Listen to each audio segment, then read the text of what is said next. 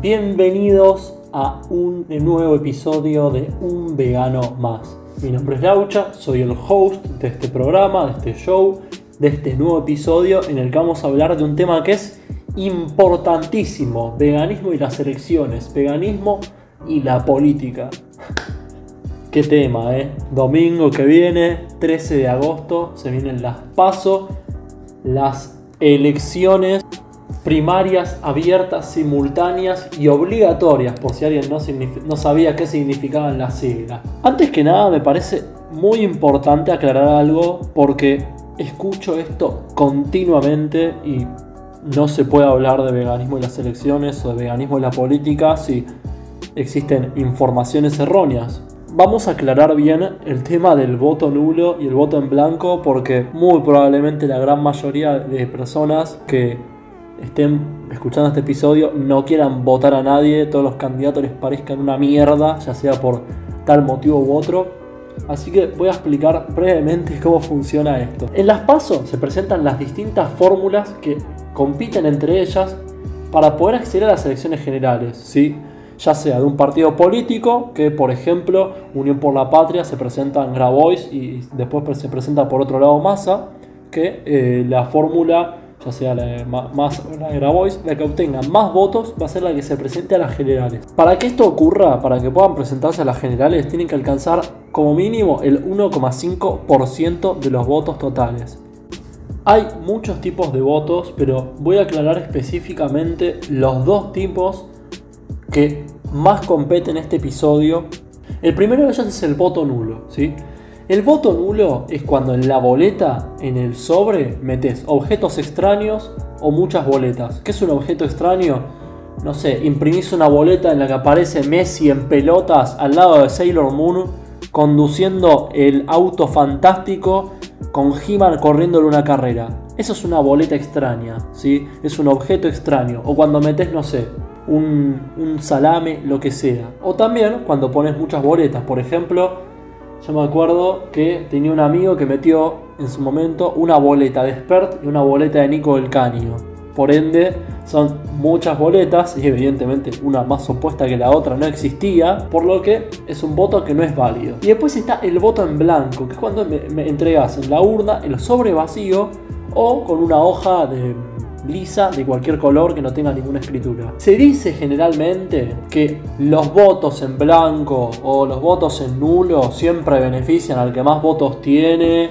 Eh, no sé, es un recontramito eso. Los votos en blanco no afectan a la elección porque es un voto que no se suma a ningún partido, pero que sí es contabilizado.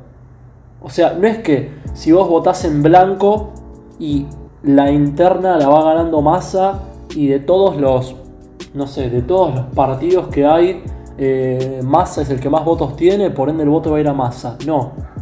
¿Por qué?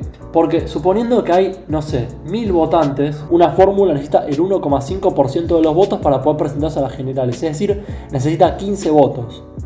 Por ende, el voto, en blanco se contabiliza en la lista de votos. Por lo que, al haber mil votantes, se necesitan 15 votos. Y si hay 200 personas que votaron en blanco, aún así se van a necesitar 15 votos para que cada fórmula pueda entrar de los 800 restantes. Por ende, al haber 200 votos que no benefician a ningún partido, se les complica mucho más a las distintas fórmulas, principalmente a las que menos electorado tienen, para poder acceder a las elecciones generales. Ahora, el voto nulo, en el voto nulo, si hay, no sé, también de esos mil votantes, hay 200 personas que pusieron una feta de queso feliz en las vacas, una foto de Taylor Swift o la guitarra de Lolo en la urna, van a haber solamente 800 votos válidos. Por lo que el 1,5% se va a calcular de esos 800 votos. Por ende, cada fórmula va a necesitar solamente 12 votos, que representaría el 1,5% de esos 800, para acceder a las elecciones generales. ¿sí? Básicamente, el voto nulo no termina sirviendo para nada. Solamente te desligas de la, de la, responsabilidad de votar y punto. Ya en las de octubre funciona de una manera distinta porque los votos nulos en blanco no se tienen en cuenta porque eh, en el conteo final, para calcular, se toman solamente en nota los votos válidos y afirmativos. ¿sí? Bueno, ya con esto aclarado, que es un eje central en el episodio, vamos a comenzar a hablar un poco más de veganismo. Y en serio, qué bronca que me da este tema, porque la política, y me refiero más que nada a la política partidaria, porque el veganismo evidentemente es política, y la verdad que la política es algo maravilloso, si no fuera por la crisis de representatividad que tenemos acá, es es un tema increíble que está buenísimo para debatir, que una lástima que genere tanto bardo, pero que a la vez, si despierta tantas pasiones es porque es lo que nos unifica como sociedad. Y por eso vengo con este pequeño episodio a tratar de, reivindicar la política y que no sea algo ah, visto como un trámite ir a votar, sino como un derecho que costó conseguir y bastante, bastante, bastante específicamente en Argentina. Evidentemente a los veganos nos preocupan los demás animales. Convivimos día a día con la explotación de ellos, en mi caso y en el de muchas otras personas, hacemos activismo diario para que eso deje de ocurrir, pensamos todos los días continuamente formas nuevas de llegar a las personas que no son veganas para que comprendan el daño que están haciendo e incluso hablamos entre nosotros sobre esto es probablemente una de las injusticias más grandes de la historia. Y que la sociedad siga ciega ante ello es algo que es simplemente estremecedor. Entonces no me parece extraño que surja la duda de si una persona que es vegana debería votar o no a un especista, a una persona que está de acuerdo con que se utilicen a los animales, que se los asesine, que se los esclavice, que se los explote, etcétera, que se los abuse de la manera en la que prefieran verlo, ¿sí? Y quiero dejar en claro que cada voto es de cada uno y está perfecto lo que se haga con ese voto mientras sea consciente y decidido. Como dije antes, esto es un sistema democrático, entonces deberíamos darle la importancia que merece, porque hay países con monarquías, hay países que es directamente terrorismo, es, es algo realmente jodido y que si nos ponemos a pensar somos muy, muy, muy, muy afortunados. Por eso es importante la conciencia. Eh, independientemente de si desees o no votar, que sea informado, que, te tomes un tiempo al menos para meditar si estás de acuerdo con lo que querés hacer y no sea como, no, no, yo no voy a votar, pago la multa, porque al fin y al cabo es un sistema al que tenemos que darle cierta legitimidad, independientemente de los candidatos que participen y de la zarpada crisis de representatividad que hay en Argentina. Como hice en anteriores episodios, voy a dividir las posturas en dos básicas, principales y bastante abarcativas, que luego podrían existir sus tipos, ¿no? Pero creo que este es el, modelo básico del cual luego surgen las ramificaciones. Y el primero es la persona vegana que va y vota, que se centra más que nada en sus ideales político-partidarios por fuera de lo que ocurre con los demás animales. Y luego están las personas veganas que deciden no votar por una cuestión ideológica, ¿no? Dentro de la persona que va a votar y eh, según sus ideales políticos partidarios está bueno la persona que vota en blanco porque no le gusta ninguno, la persona que, que vota, no sé, a Jorge Macri, la persona que vota a Lustó, la persona que vota a Massa, la persona que vota a Bonaboy, la persona que vota a, Del, a a la persona que vota a Cuneo, etc. ¿sí?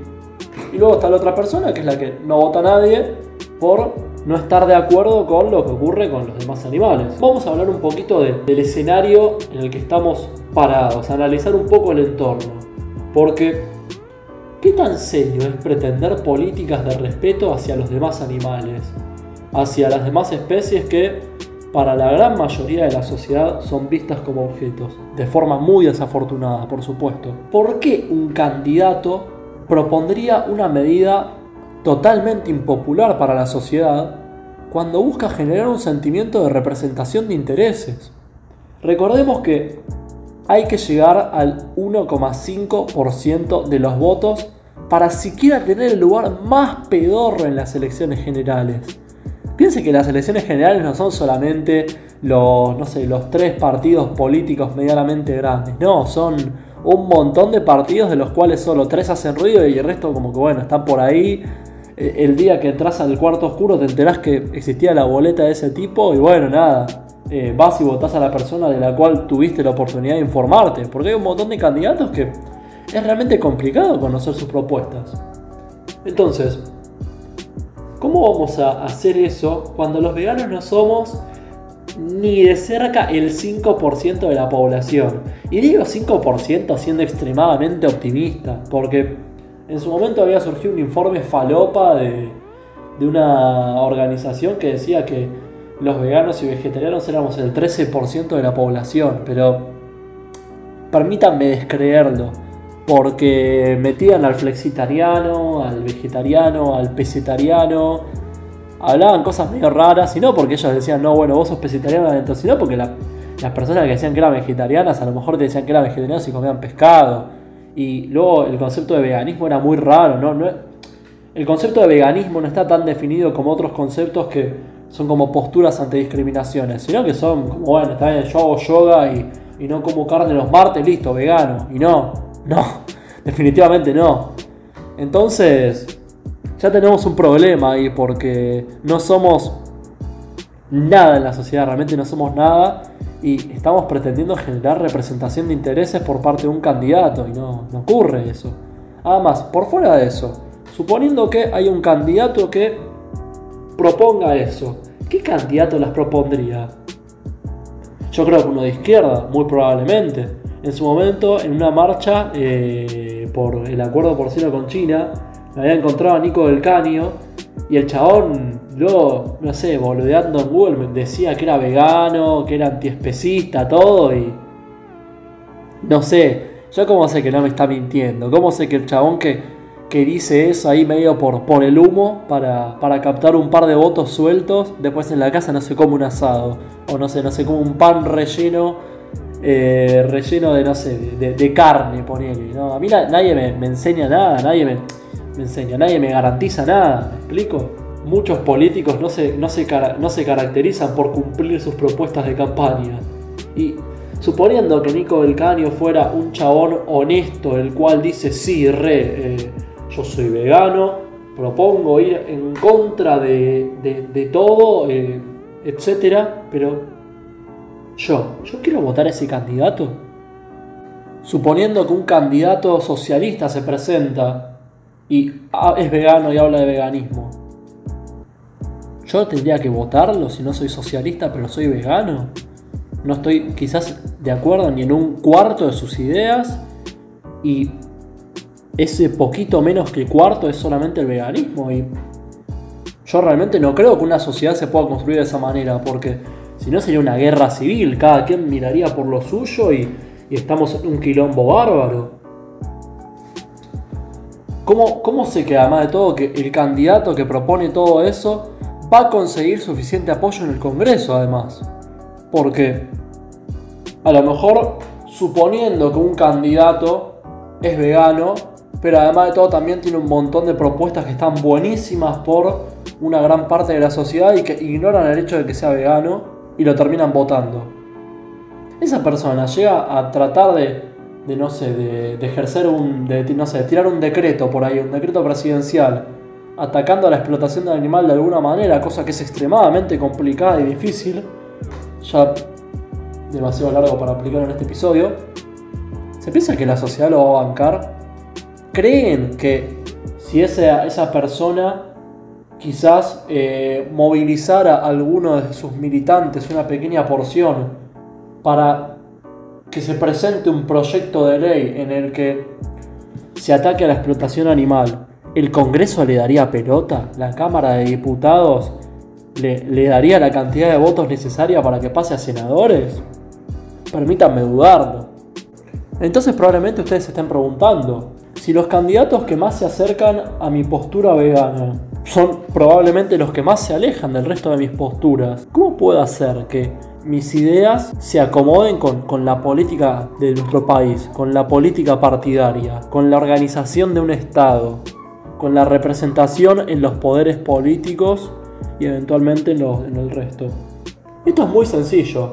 Es cuestión de mucho, mucho, mucho tiempo de movilización de activismo y de hacer militancia política y partidaria. ¿sí? Es tan sencillo como eso. Moverse en los activismos, conversar con las personas que no son veganas, que no entienden lo que ocurre en la sociedad con los demás animales, para que comprendan el veganismo y entiendan los valores que en realidad ellos tienen, pero que no están poniendo en práctica para con los demás animales. Y abarcar espacios, entender que la militancia política y partidaria no es el anticristo y es muy necesaria para el bienestar de la sociedad. El tema es que esos espacios no nos convencen, pero por eso también es muy importante informarnos, porque en una de esas quizás caemos en lo superficial y pensamos que no hay ningún partido que nos convenga y al final terminamos encontrando algo que nos, parezca bastante aceptable. Y es necesario moverse. Si los veganos nos quedamos quietos, eh, no, comunicamos, no difundimos, no generamos conciencia de lo que ocurre, evidentemente las personas no se van a hacer veganas y por ende a la hora de votar políticos a nadie le va a importar si, propone eh, medidas que ataquen a la explotación animal y que de una vez por todas el veganismo avance en la organización del Estado. Es, es fundamental eso, pero bueno, para ello primero tenemos que movernos nosotros, porque no es que los políticos surgen de la nada como un Mesías el cual la gente tiene que seguir y se va acoplando a su imagen. Al contrario, los políticos se acoplan a la imagen de las personas. Justamente se dice que los políticos son el resultado de una sociedad que se ve representada en ellos. Pero bueno, voy a concluir el episodio de acá. Voy a finalizar diciendo que es necesario entender a la sociedad como un todo que tiene que convivir con los reclamos de cada sector desarrollándose todo al mismo tiempo. Y que para todas esas personas, tanto nuestro reclamo de veganismo, como el reclamo de justicia social de otra persona, como el reclamo de tal otro, de tal otro y tal otro, todos para cada uno son igual de importantes. El sentimiento de subjetividad, de importancia que me genera el veganismo a mí, es muy probablemente el mismo que le genera a otra persona que milita otra causa con la que quizás yo no estoy de acuerdo, pero esa es la magia de vivir en sociedad, justamente. Tenemos que ponernos de acuerdo en la medida de lo posible. Pero bueno, este episodio me encantó hacer, la verdad. Amo hablar de política y es, es fenomenal esto. Me, encanta hacer algo que, que creo que suma y espero que este episodio genere la conciencia que es necesaria a la hora de ir a votar. Y bueno, luego ya con, con esa conciencia, hace lo que vos quieras, sos, libre de, poner el voto a quien quieras o donde quieras, pero por favor, hacelo con responsabilidad, ¿sí? Como cuando tomas alcohol, bebé con responsabilidad, bueno, votá con responsabilidad. Pero nada, espero que les haya gustado el episodio, que los haya invitado a la reflexión. Eh, como digo siempre, este es, un este es un programa en el que buscamos el cuestionamiento, pero no es un cuestionamiento unilateral, es decir, del conductor al oyente, sino que busco que sea algo recíproco en el caso de que vos, oyente del podcast, pienses que algo de lo que dije hoy fue terriblemente malo o que fue muy bueno pero que podría haber mejorado, me lo podés escribir a arroba un vegano más. Subo episodio todos los lunes, aunque hoy va a llegar un martes, pero bueno, no importa, son detallitos, cosas que que no importa, ¿no?